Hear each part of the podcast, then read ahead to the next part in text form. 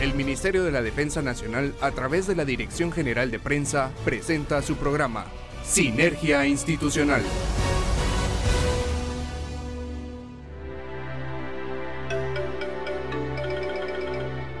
Bienvenidos a esta nueva emisión de Sinergia Institucional Radio. Este martes le acompañaremos Marisol Ruiz y su servidor, subteniente Juan Carlos Rosales. Esperamos que ustedes se encuentren muy bien en compañía del 107.3 FM de TGW, La Voz de Guatemala. Muy buenas noches, mi subteniente. Muy buenas noches, Guatemala. Qué gusto poderlos acompañar hoy 25 de abril y llevarles este programa que hemos preparado con mucha moral para que ustedes estén bien informados. Y bueno, la semana pasada se nos escapó, mi teniente. Acá nos anda acompañando mi Alférez Figueroa, quien es quien les deja un gran saludo a todos nuestros radioescuchos. Así es, Marisol. Bueno, pues el deber nos llama y como siempre, pues estamos trabajando en beneficio de la población guatemalteca y apoyando a los diferentes comandos, servicios y dependencias militares en lo relacionado al protocolo militar. Pero nos complace poder informarle acerca de las actividades en las que participa el glorioso ejército de Guatemala, así como datos históricos de personajes del ejército ejército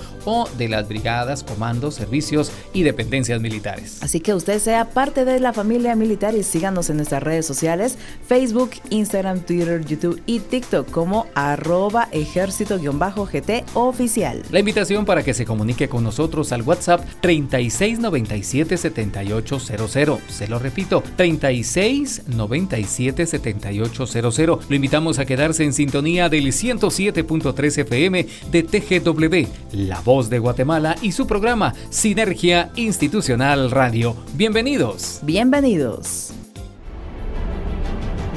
A continuación en su programa Sinergia Institucional, La Portada.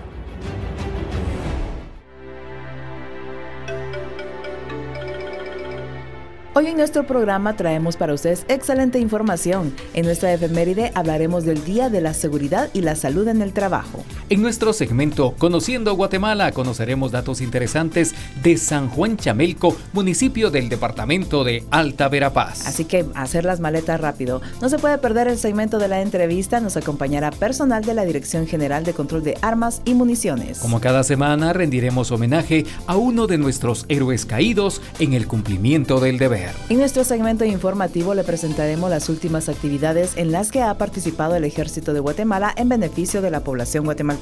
Acompáñennos en esta media hora de Sinergia Institucional Radio y no se pierda ninguno de nuestros segmentos. Comenzamos. Conozca más de nuestra historia en nuestra efeméride.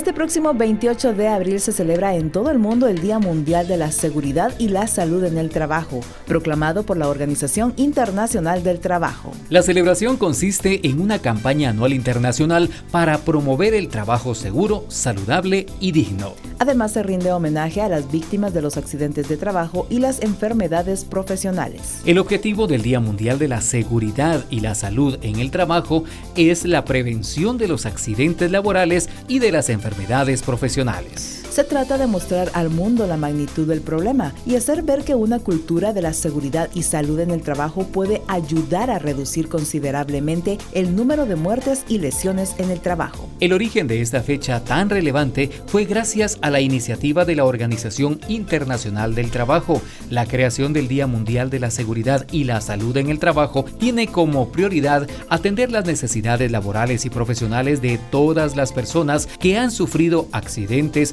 o enfermedades laborales. Asimismo, se quiere buscar la forma de prevenir accidentes y otros riesgos profesionales. La idea primordial es crear una conciencia social para disminuir los riesgos y daños que puedan sufrir los empleados y profesionales en el campo laboral en todo el mundo. Esta fecha también es propicia para rendir un tributo a todas las víctimas de accidentes laborales, así como a aquellas personas que sufren enfermedades ocupacionales como consecuencia del desempeño de sus funciones. Para la Organización Internacional del Trabajo es primordial que exista una cultura de conciencia y responsabilidad de los empresarios para asegurar a sus trabajadores un empleo digno y libre de riesgos que atenten contra su integridad y calidad de vida. La campaña para el año 2022 se centró en la participación y diálogo social para conseguir una cultura de seguridad y salud positiva. El lema fue actuar juntos para construir una cultura de seguridad y salud positiva. La vamos a hablar un poquito de las campañas anteriores. En el 2020, detener la pandemia de COVID-19. Detener la pandemia de coronavirus existente en todo el mundo es el gran reto de la humanidad y por ello durante la campaña del año 2020, el Día Mundial de la Seguridad y la Salud en el Trabajo se enfocó en controlar posibles brotes de enfermedades infecciosas en el ámbito laboral y más concretamente el brote del COVID-19. Hemos visto cómo médicos sanitarios y personas que trabajan en hospitales, farmacias, supermercados y otros establecimientos de cara al público arriesgan su salud para poder atender a las personas que lo necesitan y muchas veces no acceden a los equipos de protección adecuados para evitar posibles contagios. La campaña del año 2020 estuvo orientada a sensibilizar sobre la adopción de prácticas seguras en los lugares de trabajo, haciendo especial hincapié en el mediano y largo plazo para que se adopten todas las medidas necesarias, garantizando que todas las personas desempeñen su labor en un ambiente sano y seguro. En el año 2021, sistemas resilientes de seguridad y salud en el trabajo. Para el año 2021, la campaña del Día Mundial de la Seguridad y Salud en el Trabajo se denominó Anticiparse a las crisis, prepararse y responder. Con ella se pretende incentivar inversiones en sistemas resilientes de seguridad y salud en el trabajo, de acuerdo a lo establecido en el convenio sobre el marco promocional para la seguridad y salud en el trabajo del año 2006.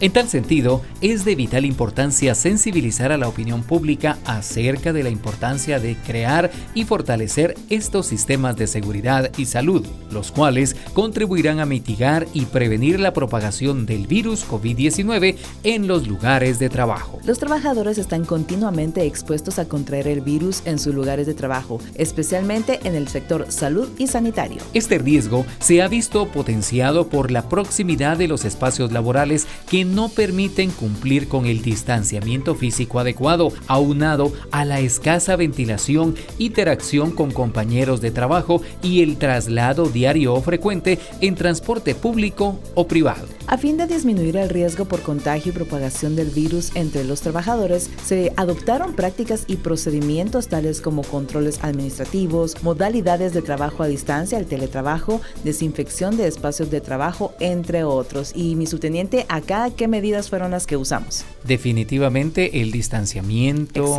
y el uso adecuado también de alcohol en gel y el estarnos lavando las manos y por supuesto el uso de mascarillas. También estábamos eh, constantemente limpiando nuestros escritorios, eh, la mascarilla, muchos con careta, bueno, fueron varias las medidas que estuvimos usando. Definitivamente, sin embargo, tales medidas han generado efectos adversos en los trabajadores, tales como riesgos químicos, impacto psicosocial y enfermedades ocupacionales. Yo creo que ahorita es momento de recordar, mi subteniente, cuando estaba todo esto del COVID-19, pues empezando, estaba bastante eh, los, el número de contagios que en realidad nosotros les eh, remarcábamos, les estábamos va de exponer que era muy peligroso estar con diferentes químicos. Si bien es cierto de que hay químicos para poder limpiar, qué sé yo, un área de madera, no es lo mismo que usar un área de metal. Y a veces pues mezclábamos los químicos pensando que íbamos a desinfectar más, cuando en realidad estábamos poniendo en riesgo nuestra salud. Exactamente, llegábamos al punto de tener eh, problemas de tipo respiratorio y no era por el virus, sino era por el mismo uso de los químicos. Exactamente, también problemas de la piel se vieron en algunos casos. Ahora bien, ¿cómo podemos celebrar el Día Mundial de la Seguridad y la Salud en el Trabajo? Para celebrar este día, cada año la Organización Internacional del Trabajo programa distintas actividades a nivel mundial, de acuerdo a las campañas anuales promovidas por el organismo. También el 28 de abril de cada año los sindicatos celebran su jornada internacional de conmemoración de los trabajadores fallecidos y lesionados para honrar la memoria de las víctimas de accidentes de trabajo y enfermedades profesionales. Se organizan con este motivo movilizaciones y campañas en todo el mundo. La invitación es para que si usted desea formar parte de estas actividades, aporte su granito de arena a través de las distintas redes sociales donde podrá publicar algún material o video sobre este interesante tema, agregando la etiqueta hashtag Día Mundial de la Seguridad y la Salud en el Trabajo. Bueno, y usted podría darnos unas ideas de cómo va usted conmemorar este día. ¿Qué hace usted para cuidar su seguridad y la salud en el trabajo? Recuerde escribirnos al 3697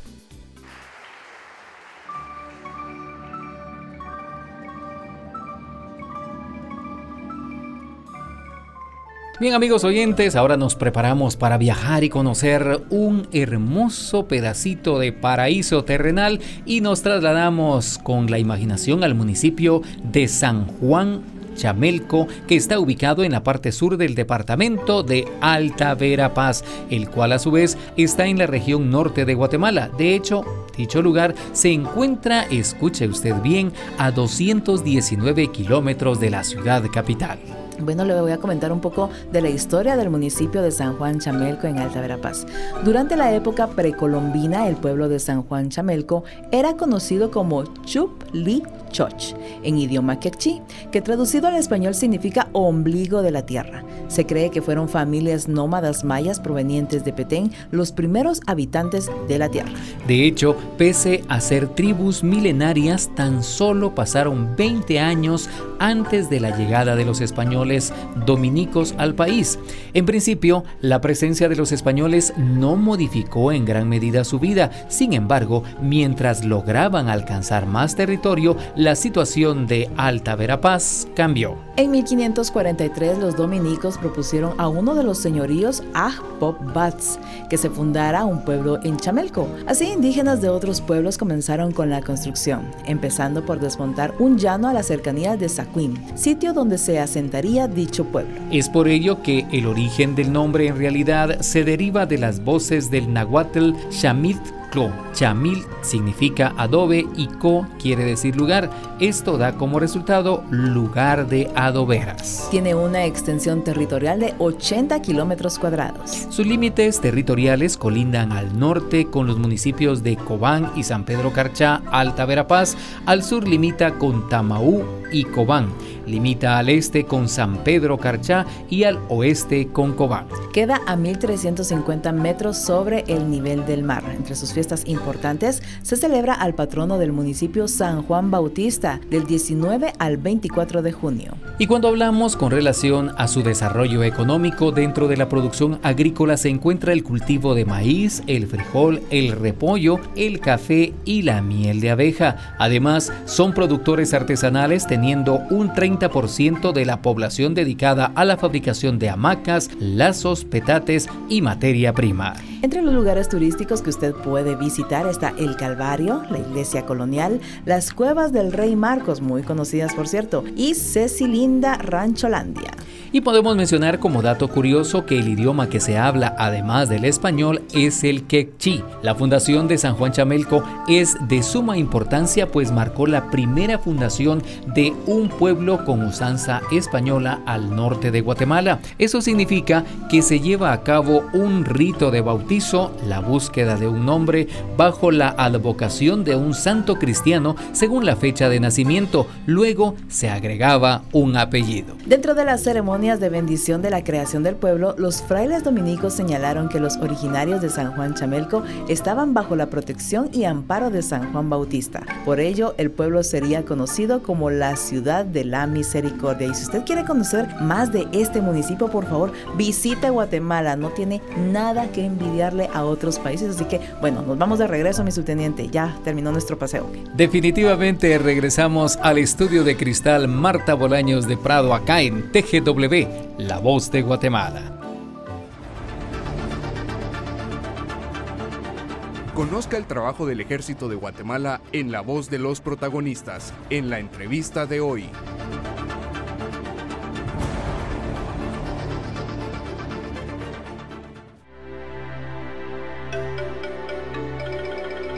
Amigos oyentes de Sinergia Institucional Radio, qué gusto poderles saludar y acompañarles una vez más en nuestro espacio La Entrevista. En esta oportunidad me acompaña mi coronel de Sanidad Militar diplomado en Estado Mayor, Verónica Doño Lobo. Ella es jefe del Departamento de Asesoría Jurídica de la Dirección General de Control de Armas y Municiones. Asimismo, mi teniente de fragata Ada Barrientos, ella es jefe de atención al público también de DIGECAM y estarán compartiendo con nosotros datos muy importantes acerca de esta dirección, que es una dependencia auxiliar del Ministerio de la Defensa Nacional. Mi coronel, bienvenida, qué gusto saludar. Muchas gracias por la invitación. La verdad que para mí es muy importante estar acá trasladando algo de la información tan importante como lo es la Dirección General de Control de Armas y Municiones. Muchísimas gracias, mi coronel, mi teniente de fragata. Qué gusto saludarla una vez más. Muchísimas gracias. Esperamos que esta información sea de mucha ayuda para todos nuestros amigos oyentes. Esperamos que así sea. ¿Y qué les parece si iniciamos hablando un poco acerca de la historia de esta Dirección General de Control de Armas y Municiones? Claro que sí. Pues la Dirección General de Control de Armas y Municiones inició el 29 de junio de 1989 a través del Departamento de Control de Armas y Municiones conocido como DECAM y esta se crea por medio del decreto número 39-89 del Congreso de la República. Posteriormente pasa a denominarse DIGECAM o Dirección General de Control de Armas y Municiones, creado a través del decreto número 15-2009 del Congreso de la República de Guatemala el 29 de abril de 2009. Desde su creación a la presente fecha ha funcionado en cinco sedes distintas. Su primera sede fue en el Estado Mayor de la Defensa Nacional hasta el 30 de mayo de 1991. Esta correspondió entonces al coronel de infantería diplomado en Estado Mayor y licenciado Hugo Sin Ursúa, el fundador de dicho departamento. La segunda sede se ubicó en el Ministerio de la Defensa Nacional. Esta fue el 1 de agosto de 1991, siendo esta su segunda sede. La tercera sede fue el, en el antiguo Hospital Militar hasta el 8 de agosto de 1992 y este traslado se dio debido a que el departamento estaba creciendo considerablemente y las instalaciones eran muy pequeñas para darle comodidad al personal. La cuarta sede se dio el 1 de octubre de 1996 esta estuvo ubicada en la segunda avenida 11-02 de la zona 1. Esta empezó a funcionar el, en el 1 de enero de 1997, en donde el personal de especialistas de alta en el ejército de Guatemala que pertenecían al entonces de CAM fue trasladado a las otras unidades militares y se contrató personal civil para que cumpliera la misión y la función de la Dirección General de Control de Armas y Municiones. Y como última sede tenemos la actual. Durante la administración del coronel de artillería DEM, Gabriel Cifrido Juárez Muñoz, nace la inquietud de hacer el traslado hacia otras instalaciones con el objeto de mejorar los servicios a los usuarios para poder implementar recursos tecnológicos, lo que ha permitido hasta la fecha prestar un mejor servicio al usuario con mayor eficiencia en la 12 Avenida 31-09, zona 5 de Guatemala. Interesante el recorrido que ha tenido esta importante dirección y cómo se ha esmerado para brindarle una mejor atención a sus usuarios y por supuesto ese bienestar al personal con instalaciones donde puedan desarrollar cada una de sus actividades. Podríamos mencionar a nuestros amigos radioescuchas acerca de las funciones que desarrolla esta Dirección General de Control de Armas y Municiones. Sí, es importante mencionar que dentro de las funciones y atribuciones que la ley le establece a la Dirección General de Control de Armas y Municiones, pues podemos encontrarlas en el artículo 24 de mencionada ley. Entre ellas tenemos registrar la tenencia de armas de fuego y extender la constancia correspondiente. Autorizar, registrar y extender las respectivas licencias de portación de armas de fuego Cabe mencionar que para poder ser acreedor de las licencias de portación debemos de cumplir ciertos requisitos. Como principal es ser mayor de 25 años y cumplir ciertas eh, evaluaciones que son sometidos, en este caso la evaluación teórica, psicológica y la práctica para poder tener eh, la licencia de portación de armas. Como siguiente función tenemos autorizar, registrar y controlar la importación, almacenaje, desalmacenaje, transporte y tránsito de armas de fuego y municiones. Otra función también es el funcionamiento de establecimientos que se dediquen a comercializar, importar y exportar las armas de fuego, los polígonos de tiro, registrar huellas balísticas, registrar y autorizar libros de almacenamiento, el control de inventario, inspeccionar polígonos de tiro, autorizar y supervisar las tenencias de portación de arma, asimismo organizar administrativamente y el funcionamiento de cada persona que realiza las atribuciones y funciones de dicha institución, asimismo como la evaluación de los exámenes que tenemos para la primera licencia, las informaciones estadísticas que se llevan aquí adentro y como último tenemos el marcaje de las armas que son ingresadas a este país. Interesante toda la actividad que desarrolla la Dirección General de Control de Armas y Municiones y cada una de estas funciones que ponen precisamente de apoyo a la población guatemalteca para desarrollar la labor diaria. Eh, podríamos hablar también acerca de las capacidades con que cuenta esta dirección para poder brindar esa atención a cada uno de sus usuarios. Claro que sí. Día a día, pues la Dirección General de Control de Armas y Municiones está trabajando para brindar un mejor servicio al usuario y poder cumplir con todos los mandatos legales que existen para que todo sea apegado a derecho. La primera de ellas es llevar el control de las armas de fuego a través de todos los registros internos que se realizan día a día en la Dirección General de Armas y Municiones. El otro otra de sus capacidades importantes está plasmada en el artículo 25 de la Ley de Armas y Municiones y es la contribución que se le da de proporcionar la información al Ministerio Público, INASIF y PNC para las diferentes persecuciones de la información que se realiza. En la Dirección General de Armas y Municiones está comprometido con el personal profesional y técnico que está relacionado con las armas y municiones. Otro punto importante es que cuenta con un departamento de asesoría jurídico. Esto con el compromiso para los usuarios y para todas las personas guatemaltecas de cumplir con sus funciones y atribuciones apegado a derecho. Todos los procedimientos y funciones que cada departamento de dicha institución cuenta son apropiadas las instalaciones para poder brindar un mejor servicio a los usuarios definitivamente un lugar a donde podemos ver que acuden muchas personas y que en la actualidad pues se ha ido incrementando debido a la necesidad con que cuentan cada uno de los usuarios, tanto hombres como mujeres. Esta atención que se le brinda diariamente a todos los guatemaltecos y también extranjeros que pueden acercarse a la Dirección General de Control de General de Control de Armas y Municiones, que sabemos que está precisamente para esto, para brindarle la atención a cada uno de los usuarios. Mi coronel, podríamos hablar también o enviar un mensaje a todo ese personal que diariamente se esmera en atender a los guatemaltecos. Por supuesto, es importante mencionar que en este momento nosotros estamos en una fecha muy importante, valga la redundancia, debido a que estamos celebrando el 14 aniversario de creación de la DGCAM. Presenta el saludo de, felicitación de parte del señor ministro de la Defensa Nacional, general de división Henry Giovanni Reyes Chihuahua, a los oficiales superiores, oficiales subalternos, especialistas, personal por contrato y policías militares que conforman esta tan prestigiosa dependencia.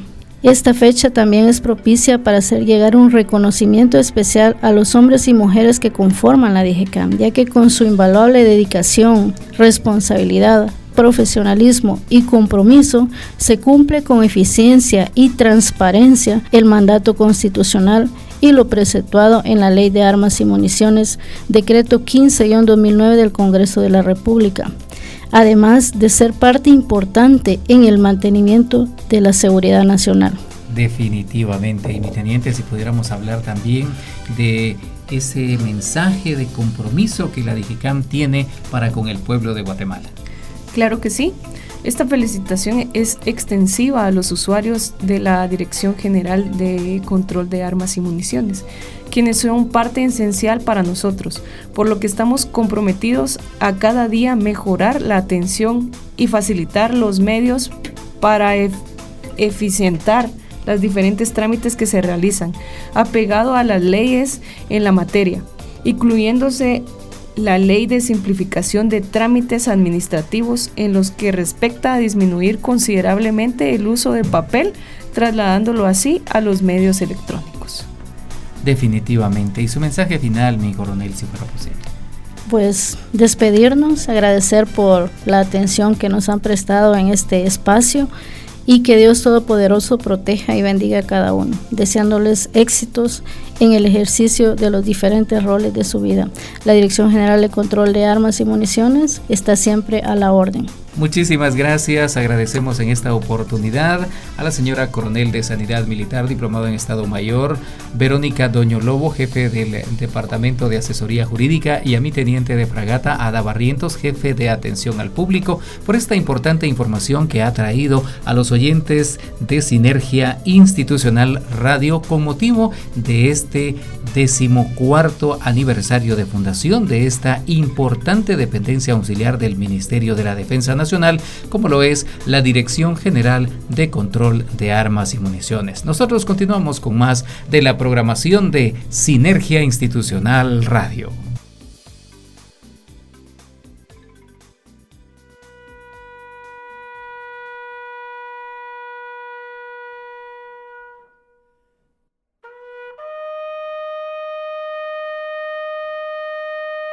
Sinergia Institucional rinde un homenaje póstumo a la memoria de nuestros héroes. Hoy 18 de abril rendimos homenaje al cabo Héctor Eduardo Trinidad, quien falleció el 31 de marzo de 1987 en San Diego, La Libertad, Petén. A cada uno de los héroes caídos en el cumplimiento del deber lo recordamos por su entrega y sacrificio al defender con honor a Guatemala y el cabo Héctor Eduardo Trinidad murió por el ideal de una patria libre. A todos los soldados que han ofrendado su vida, dedicamos la oración del soldado caído en el cumplimiento del deber. Soldado que nos has precedido hacia el infinito, tu sacrificio no ha sido en vano, pues tu sangre generosa derramada nos señala el camino hacia la victoria, y tu ejemplo de patriotismo y valentía es nuestra consigna. Conozca lo más relevante de las actividades que realiza el Ejército de Guatemala en nuestro segmento de noticias.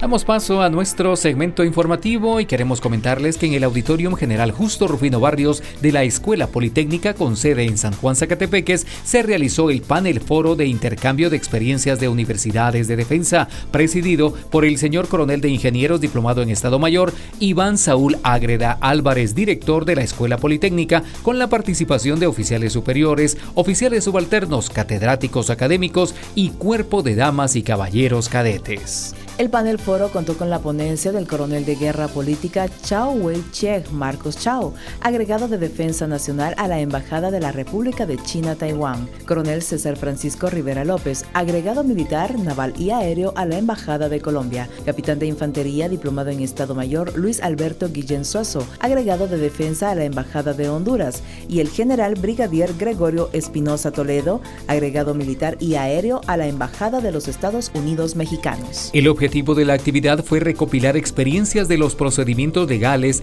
administrativos y financieros realizados en la creación de las universidades de defensa, así como su funcionamiento y contribución a sus respectivos países, permitiendo identificar aspectos que fortalezcan la formación de los futuros oficiales guatemaltecos. Seguimos con más información. El ejército de Guatemala, a través de sus brigadas y comandos, ha elaborado y colocado biobardas en los departamentos de Petén, Huehuetenango, Zacapa, Izabal y en la ciudad capital, con el fin de contribuir el saneamiento de ríos y lagos de la República para preservar los diferentes ecosistemas acuáticos. En ese sentido, la Quinta Brigada de Infantería Mariscal Gregorio Solares, con sede en el departamento de Huehuetenango, instaló biobardas en las riberas de los ríos Azul, Valparaíso, Lagartero, ubicados en los municipios de Jacaltenango, La Democracia y Nentón en Huehuetenango respectivamente. Las biobardas son barreras que permiten detener y agrupar los desechos sólidos que son arrastrados desde las cuencas altas de algún río hasta las partes medias y bajas,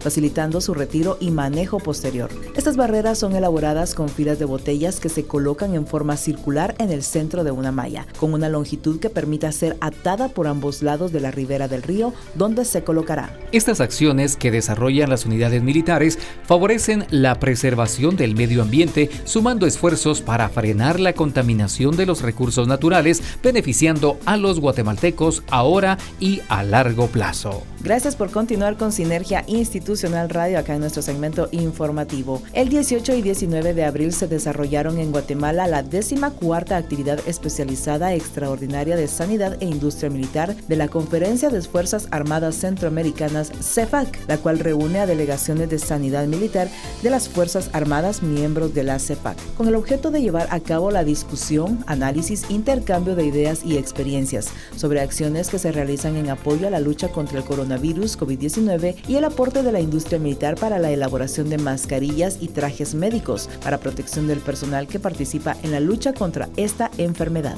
Esta actividad especializada fue presidida por el señor general de división William Arnulfo López Chay, jefe del Estado Mayor de la Defensa Nacional. Contó también con la participación de representantes del Servicio de Sanidad Militar de las Fuerzas Armadas de Honduras, Ejército de Nicaragua, Fuerzas Armadas de República Dominicana y Ejército de Guatemala de manera presencial. Además, integrantes de la Fuerza Armada de El Salvador, quienes participan de manera virtual. El Ejército de Guatemala ostenta la presidencia del Consejo Superior de la CEFAC durante el periodo 2023-2025, siendo responsable de dar cumplimiento a los ejes temáticos de la CEFAC, cooperación al desarrollo institucional, enfrentamiento de las amenazas emergentes, operaciones de ayuda humanitaria, operaciones de mantenimiento de paz, gestión ambiental y apoyo a la seguridad pública, los que se fundamentan en los pilares de integración, confianza y cooperación.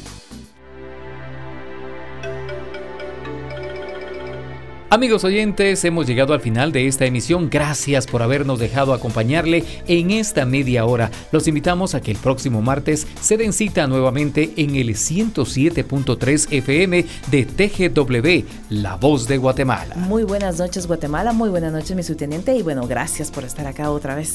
Definitivamente buenas noches amigos Radio Escuchas y por supuesto a los soldados del Ejército de Guatemala que pasen un buen servicio y quienes están de descanso también que lo disfruten. Qué gusto haberlos acompañado. A los amigos que desde afuera de nuestras filas nos escuchan, les deseamos un excelente descanso. Gracias por habernos acompañado. Los esperamos la próxima semana en este que es su programa Sinergia Institucional Radio. Hasta la próxima. Nos despedimos con la consigna Buenas noches Guatemala. Puedes dormir en paz, porque en cualquier parte del territorio siempre hay un soldado firme y leal a su nación. El Ministerio de la Defensa Nacional, a través de la Dirección General de Prensa, presentó Sinergia Institucional. Hasta nuestra próxima audición.